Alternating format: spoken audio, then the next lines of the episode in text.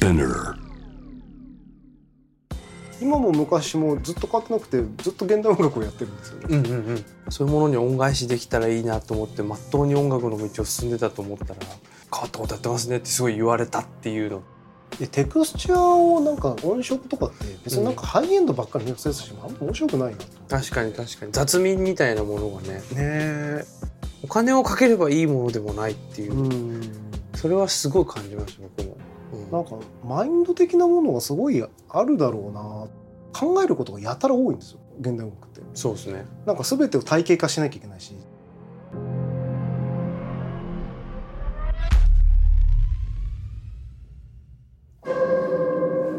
なんか確かにでかい空間がでかいでかいですよね。だってもうどうもう最初からもなんかあれようっすようね確かにエコーがしつこいなんかこれをこれをナチュラルに使えるプロデューサーってそんなにいないと思うんですけどこう。あプロ案件的にこう。なんだろう。確かに。これはもうなんか一音の説得力がちょっともうあれですよね。こう緊迫感がありますよね。確かに。もうなんかもう もうねもう劇版になって。る 劇版確かに。確かにこのこの辺の音源めちゃくちゃよくできてるんですけど。確かに。それが合ってるか合ってないかはちょっと何とも言えないよね。そうなんですよね。なんか歌物に使える距離感じゃないなって感じがしますけどね。確かに。だから結局歌物って僕風景をちゃんと書かないと風景とかそのストーリーを書かないといけないと思ってまあ特にその音色だと思うんですよね。確かに音色っすよね。語れるものがね。だから音色でどれだけ説得力を持てるかっていう。確かに。まあもちろんメロディーとこねコードはもちろんちゃんとあった上でじゃあなんかほんその他楽器って多分せストーリーとかねその説得力とかその音色だと思うんで、なるほどなるほど。なかなかねうこういうの使いづらいなって感じがします。ちょっとねね。パンチが効きすぎるって言ったら効きすぎるんでしょうね。あと日本のスケールでこれができる、えっと映画とかそんなにないっていう感じがします。確かにキングダムみたいになったら多分全然大丈夫だと思うんですけど。確かに そっかキングダムキングダム。キングダムだったらいけないですね僕ストリングスのこと全然よく分かってないですからね。すごいな 本当によよく知らいやでもないですけど。全然知らない分坂東君のなんかキャリア感を今日聞けたらすっげえ楽しいなと思ってつって俺ごめんなさいあのラジオ中に晩飯を食えなかったら勝手に食ってるんですけどすいませんあのあジャックあたり21世紀の歴史。そうです読む読むんですかそういうの？あ大好きですけど。なんか、えー。そんな読めないですあの大体つまみ組と解説書で終わるっていう。まあつまんだ方が一番いい。なんか読みすぎると疲れる。なんだろう。チェルノブイリの森とか面白かったです。古いけど廃盤になってるけどちょっとコロナの前に近いかもですけど。はいはいはい。チェルノブイリがば原発事故が起きて人が住めなくなったけど、うんうん。20年経ったらめっちゃ自然が大爆発して。人が住まない方が良かったんじゃねっていうのと動物が意外とあのなんですか放射線に対してものすごい抵抗力を持つようになったみたいな。みたいな結構今に近いんじゃないみたいななるほど。まあ日本でもね、人事ではないような話ですよね。そうなんかこれちょっと面白くてちょっともののけ姫の元ネタ感がある。へえ。ナウシカっぽいのか。なんかぶっ壊れた自然で適応していくみたいな。うーん。坂東君は何？ STUTS君つながりなんですかね お会いしたのね。ね。いやでも会ったことはでもない。今日初めてなんですよ。初めてなんずっとね知ってたんですけど。僕もず本当一方的にあの 好きで。いろいろお世話になっちゃっていやいやいやいや。なんか。ブブルーソウル本当好きで。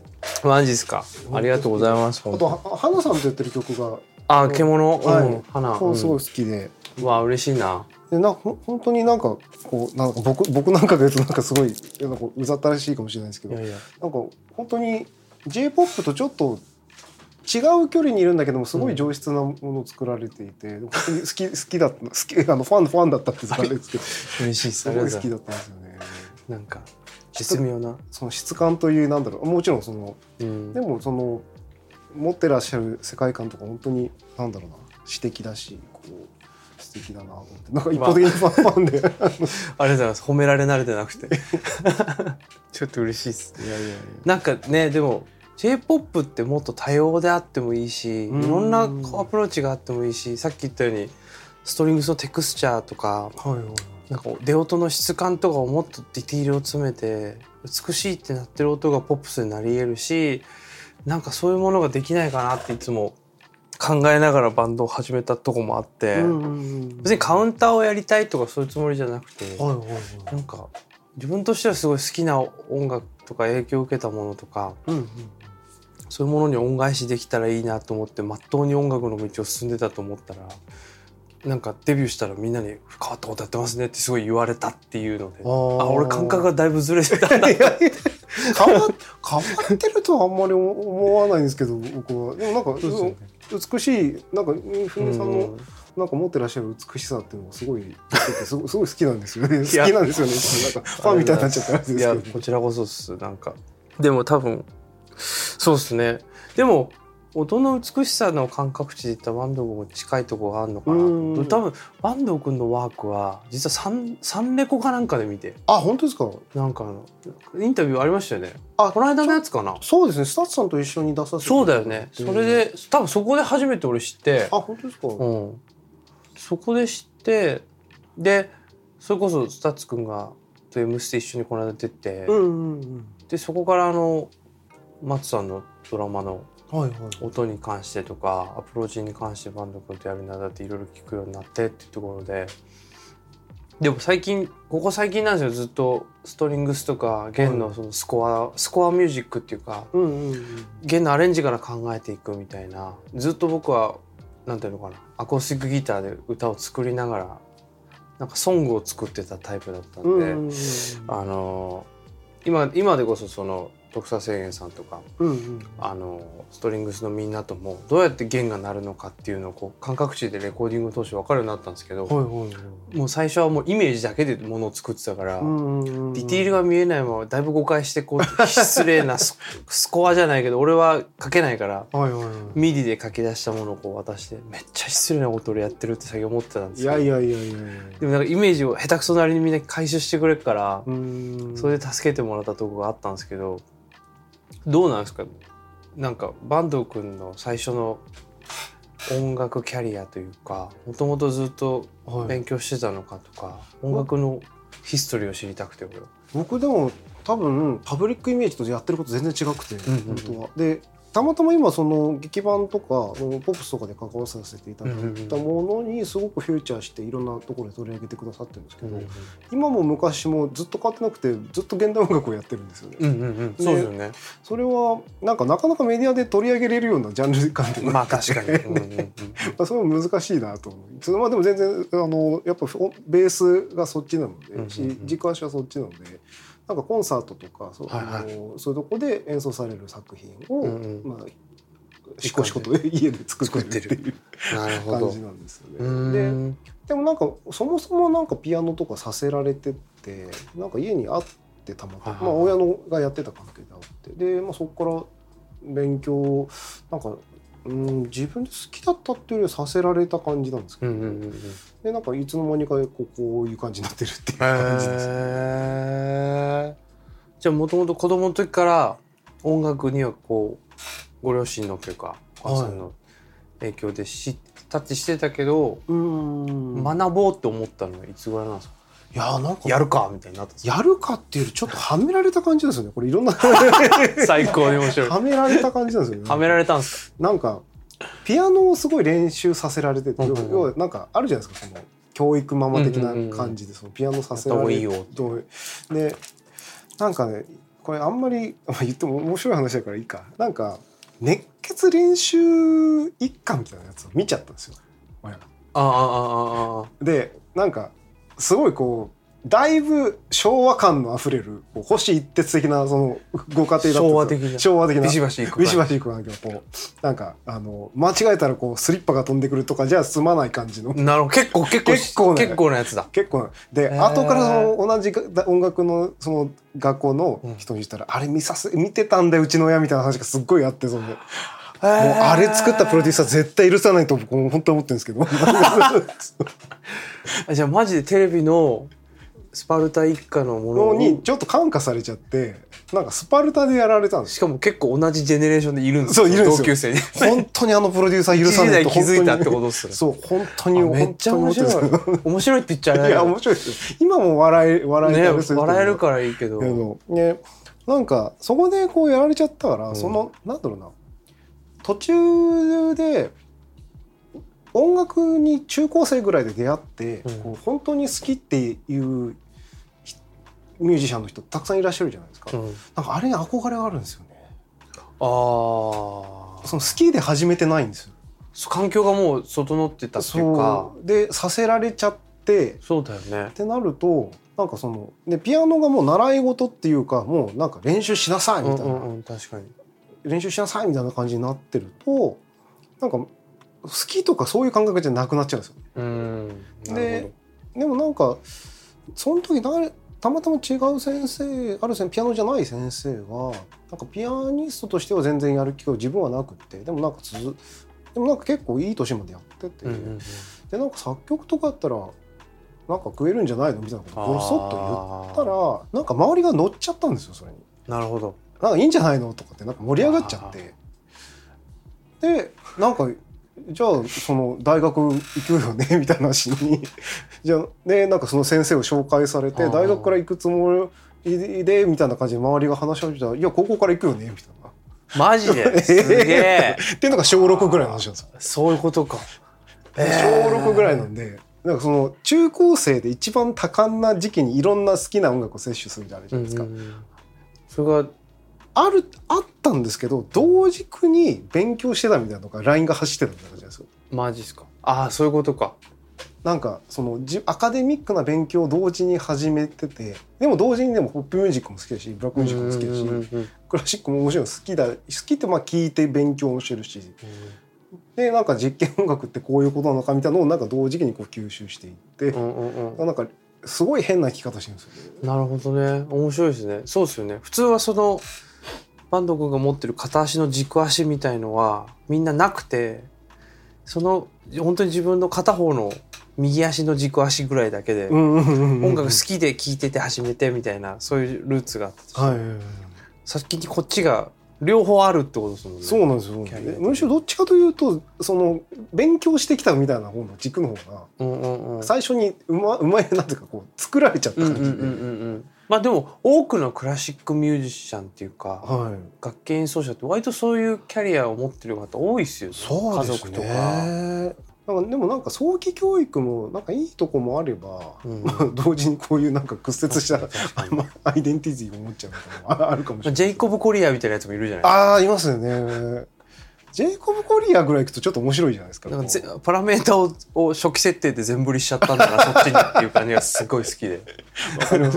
本人もあれは自分の栄養を食ってさらに永久期間のように燃焼し続けてるから それはそれで面白いなと思って面白いですよ。ね それはそれで見てて楽しいなと思って。お母さんとの関係値がふちょっと不思議ですよね。あのあそこの家庭は確かに。本当に不思議ですよね。確かに、まあ、ビリー・アイリッシュとかもねお父さんミュージなんかミュージシャンだったって言ってたけど、あのドキュメント見ました？あのビリーのやつ。見てない。すごかったですよ。あのアップルでやってて、えこれ2000だって感じだったんですけど。えー、面白い。なんかそれこそフィニあのあとフィニアスか。フィニアス、うん、フィニアスとかってもう上がっちゃってるじゃないですかステージがもう、うん。こう一番ハイエンドのスタジオとか作れるはずなのに 確かに。ベッドルームで作ってるんですよ。相変わらずね。相変わらず作ってて。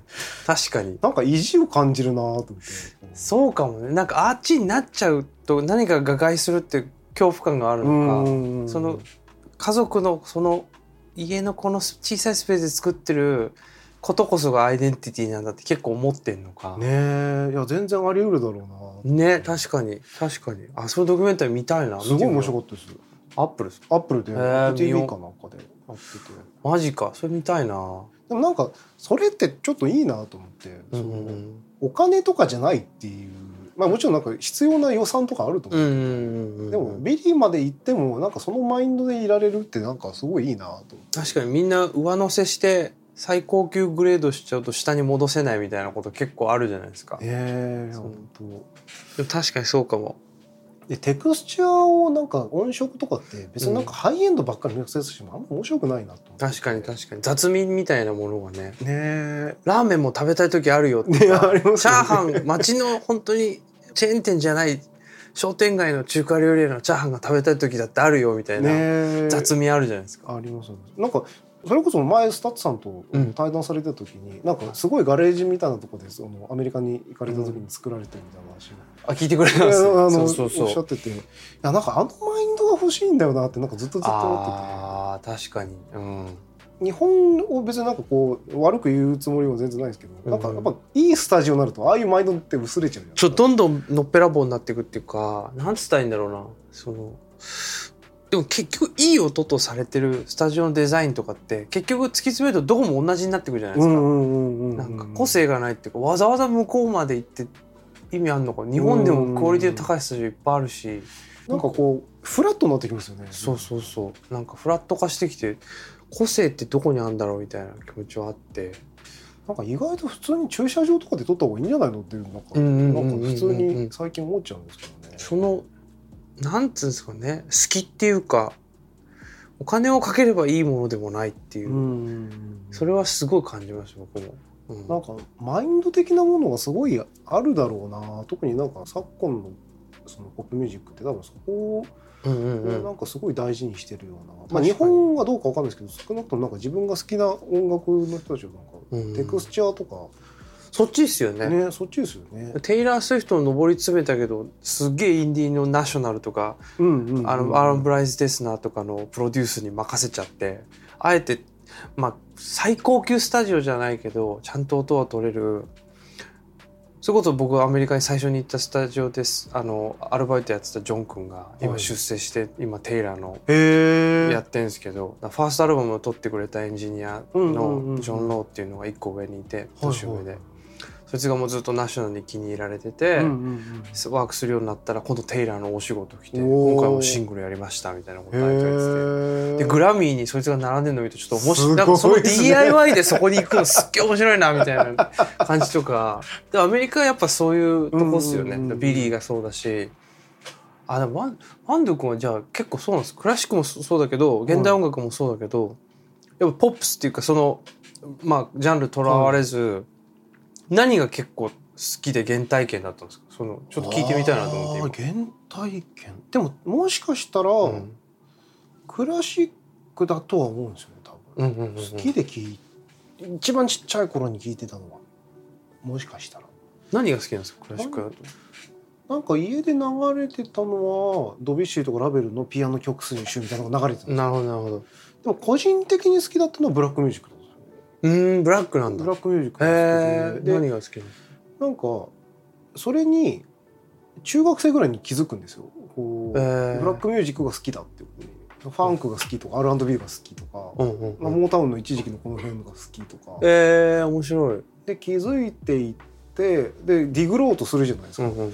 そうするとなんかその同時にその勉強してるのが邪魔するんですよああそういうことか。すっげえ好きなのにここで規則違反やってるみたいなことが起こるんですよこの確かに確かに。このレ六法全書にはこれは違法と書かれてるってことがすごい起こったりするんですよ当たった音当たりまくったりあ当たり前ですしでもこれいいじゃんみたいなチューニングもおかしいしみたいなね。でやっぱ中学生じゃそれ分かんなくて確かに。それは違うメソッドだし違うマナーでどっちも美学が違うのでそれぞれ正義なんだって確かに確かに。やっぱ気づけないんですよ、うんうん、うん。何何週かしないとやっぱそれに気づけない確かに OS がこっちなのになんかそう両そうそうそう。方バグるっすよねそれ。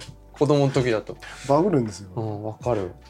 でなんか多分プロのミュージシャンになる人ってその何週かあるじゃないですかその。うんうんうん。これね。これ俺好きなんだけど俺のパレットにないとか、うんうんうん。私のパレットにないとか、うんそういうのなんか多分人より早くそういうのをやってたのかもしれないです。ねそうっすよね。しかも10代の多感な時期にそこのストラグルあると結構大変そうですね マインドセットヒップホップになると一番理解ができないですよねそうなると。そうっすね。ヒップホップやばいっすよ、やばいですよ。理論とかじゃないもんな。んかここ心地いいんだけどでもなんなんでかわからないみたいな。破綻してますもんね。破綻してんじゃんっていう。そうなん音楽なのかみたいな。でも好き好きだったんですよすごく。あれなんかずっと聞いてるとあこのフォーマットだから美しく感じるんだってことうんうんうん。がある時すっげえ分かってそれを見つけた時にヒップホップがすごい大好きになっあたんですけど本当ですか？最初全然わかんなくて、はいはいはい同じビートの16ステップの繰り返しとまあフローはわかる、はいはいはいでも歌メロじゃないよなみたいなとか、うんうんうんえー、みたいな。でエミネムとかはこの間 STUTS君とも言ったけどなんか、まあ、曲になってるから、はいはいはいなんかソングになってるからまだわかる。でもなんかあれ？みたいな。でも分かってきた、うん。あのビートに乗せて人間が個性を発揮してうんうんあのなんかフローの気持ちいい瞬間を見つけた時にあこれはこれでわかるし、はいはいはい。あこれだとラマーンの感じだし、うんうんこれだとフランク・オーシャンだなとかなんか分かるようになってくるとあ人間ってここで個性を見出してんだみたいな。なんかわふと分かる瞬間ってすごい分かるんですよ、最初すごい不快ってわけじゃないけどわよく分かんなくて。なんか異物が取りなんか異物なんだけどでもこれすごい面白いって。異物って音楽に対してですけどのそうそう。なんだろう自分の持ってる言語と全然違うものが来たみたいな。でそれを理解できた時最初食べた時に「えこの味何なの?」みたいな方があとずっと残るっていうか美容あわかりますわかります。美容服とかも全然よく最初分かんない。これは食べれんのかみたいな。高校生ぐらいの時とか中学生ぐらいの時に。あでも美味しいかもみたいな。うん。コーヒーみたいな感じですよね。最初 最初分かんないけどずっと残っていくみたいな感じは。あそうなんだ。そうなんですよね。じゃあブラックとそこは結構えぐいですね。でもどうやってそのストラグルを克服してたんですか？これは違う世界なんて思いながらなのか。思いながらでもなんか好きで聞いてて。でもなんか途中からつながっていくんですよね。こう、んうんなんだろう。あそう遡るじゃないですか歴史を、うん。でヒップホップの前にファンクがあって、うん。でファンクと R&B とああつながるつながるってなって、で R&B の前に何があるのかなって言うと隣にこのビートルズがいてとかボサノバがあってみたいな、うんうんうんこの何年のあれがあってまあ多分ブルーズがこうなればああ分かったみたいな。歴史的にこう なんかこ確かにう確かに。ディグって言って分かるみたいな。体系的にね体系的に。確かにそれはすげえわかります。遠遠いと本当に分かんないんだけどなんかやっとこうあなるほどなるほどみたいな。そこでアイルランド人がアメリカに移民して黒人と出会ったからこうなるのかな。るほどみたいな。男女がねみたいな。そうそうそうそう。わかる。すっげえわかるそれ。なんかこれディグル楽しみだもんディグル楽しみですね。自分の中でこうなんていうか。地図ができ地図が出来上がるっていうわかりますわかるあそうやってじゃあそうだよね。クラシック体系とそのフォークソングっていうかはい。なんかソングの体系がすごいこ混ざってい混っざってくるんてあなるほどみたいな、う、でうんなんか多分そこには多分ジャズがあってでもその前には多分ミュージカルのナンバーがあってとか、まあ、こうこうなるとあここでオペラとつながってとかそうだよね。ナンバーまあここまあそうかプッチンとつながるかこうんここうこういうのがなんか出てくるっていう。ああなるほどね。面白い。でもバンド君はそのコンポーザーっていうか、はい。現代音楽の道に行くわけじゃないですか、はいはいはい。それってでも普通にほらレッスンしてっていうか教育を受けてたら、まあ、プレイヤーとして生きる方法もあるし、はいはい。スコアをただ書くだけのうんうん人もあるし、マエストロになる人もいるしとか、はい。はいなんで何何科だったんですか？僕作曲家です。作曲家ですよね。でなんか芸大ってすごい変なとこで変なとこっていうかまあ ななんていうの変なとこですよまあ絶対それは誰日本一変なとこ変なとこだと思と思うんですうんですけど あのなんだろう。医学部って入る時点で医学の勉強いらないじゃないですか、確かに確かに。セセンター試験だけでいいじゃないですか。確かに確かに。でも美大と音楽大学って入る時点からスキルがないと入れない。そうだよね。これすごいすごいももったいないと思うんですよ、うううなんか中高生ぐらいででもすごい好きなのにでもどこで勉強したらいいか分かんないってなった時にそうそう。でもなんだろうなアカデミックなところに体系化するまではできないジャンルっていうのもあるのも事実だと思うんですよ、うん。ヒップホップ大学でやったらもう終わりだなっていうとか。そう学んだら終わりですよ。終わりじゃないですか。あれ終わったら終わりだよねっていうのもでも分かるんだけどでもその葛藤って多分あるとわかるわかるわかる。まあ、ちょうどちょっとそれちゃったけど。でその作曲家になる、まあ、勉強ずっとしてきて、でそのあそれ それここにブルーフィルドあるのであの全く一緒っす。全く一緒じゃないですか。で、えっと、入ったと同時に、えっと、突然今までの、えっと、アカデミックな勉強を一回捨てろって言われるんですよ。うんうんそれはあの、えっと、作曲家でも同じなんですよ。えっと、今までその調整の世界にいて C メジャーの、まあえっと、体系的にこう、四声体で書くとか裁縫をこうするとか全部その学んだ後にじゃあここから20世紀の音楽ですよっていうのを全部そこでインストールされるんうんですよね。でもヨーロッパの歴史でいうと20世紀以降の音楽って全部実験音楽みたいな文脈なんですよ。確かにそうですね。で調整を離れた後に何がまだできるかって言われて、そのメインストリームとすごくメインストリームを何とするかがわからないみたいな。なるほど。ポップミュージックも完全に違うし、うん。でも現代音楽の中ではその歴史があるんだけど、まあ、それすごく面白いんだけど、でもそれだけ見ていっても多分そのい世間一般のそのなんだろうな、えー、と音楽と言われているものからすごくかけ離れた音楽をすごい全部勉強するんですよね。はいはねでもそれはすごい面白くて自分はうんうんうん。ああなるほどこういう歴史があってとかってこうすごく面白くて、いうんうん。でそれで作曲を、まあ、そっちの方向が面白いなと思ってやっぱそっちをずっとやってるっていう感じですね。でへなんかなんで面白いかっていうと一番自由な音楽だと思ってて、うんうんうん。あのルールを自分で決めていいっていう。えうんうんうん。コンセプトから考えてよいってまあそれもなんだろう歌物であってもそのイコールだと思うんですけどなんだろうな考えることがやたら多いんですよね。その現代音楽って。そうですね。なんか全てを体系化しなきゃいけないし自分語法をもうともう一回全部洗ってみたいなことをしなきゃいけない、でしかもコンセプチュアルであるとかうん。っていうのがなんか自分の中ではすごい面白くて。